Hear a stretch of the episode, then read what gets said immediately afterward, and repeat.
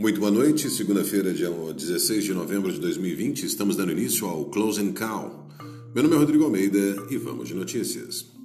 O Ibovespa fechou em alta de 1,63% nesta segunda-feira e atingiu seu maior patamar de fechamento desde março, impulsionado por dados fortes da China e notícias sobre a vacina da farmacêutica Moderna. Eleições municipais. A eleição municipal de domingo foi marcada por um grande número de abstenções, atingindo a marca de 23,1%. Em 2016, a abstenção fora de 17, fora de 17,58%. Sinais de aceleração da Covid no Brasil.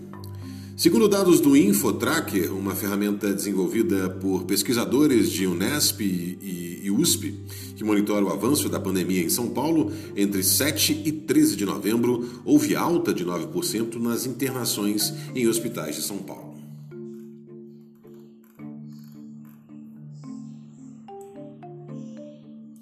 Radar corporativo.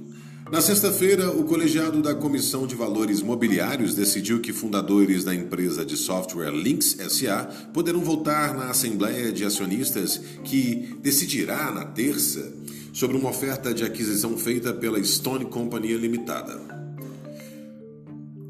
Essas foram as notícias do Close and Call. Muito obrigado pela audiência. Encontro todos vocês amanhã no Morning Call. Tenham todos uma excelente noite e até lá.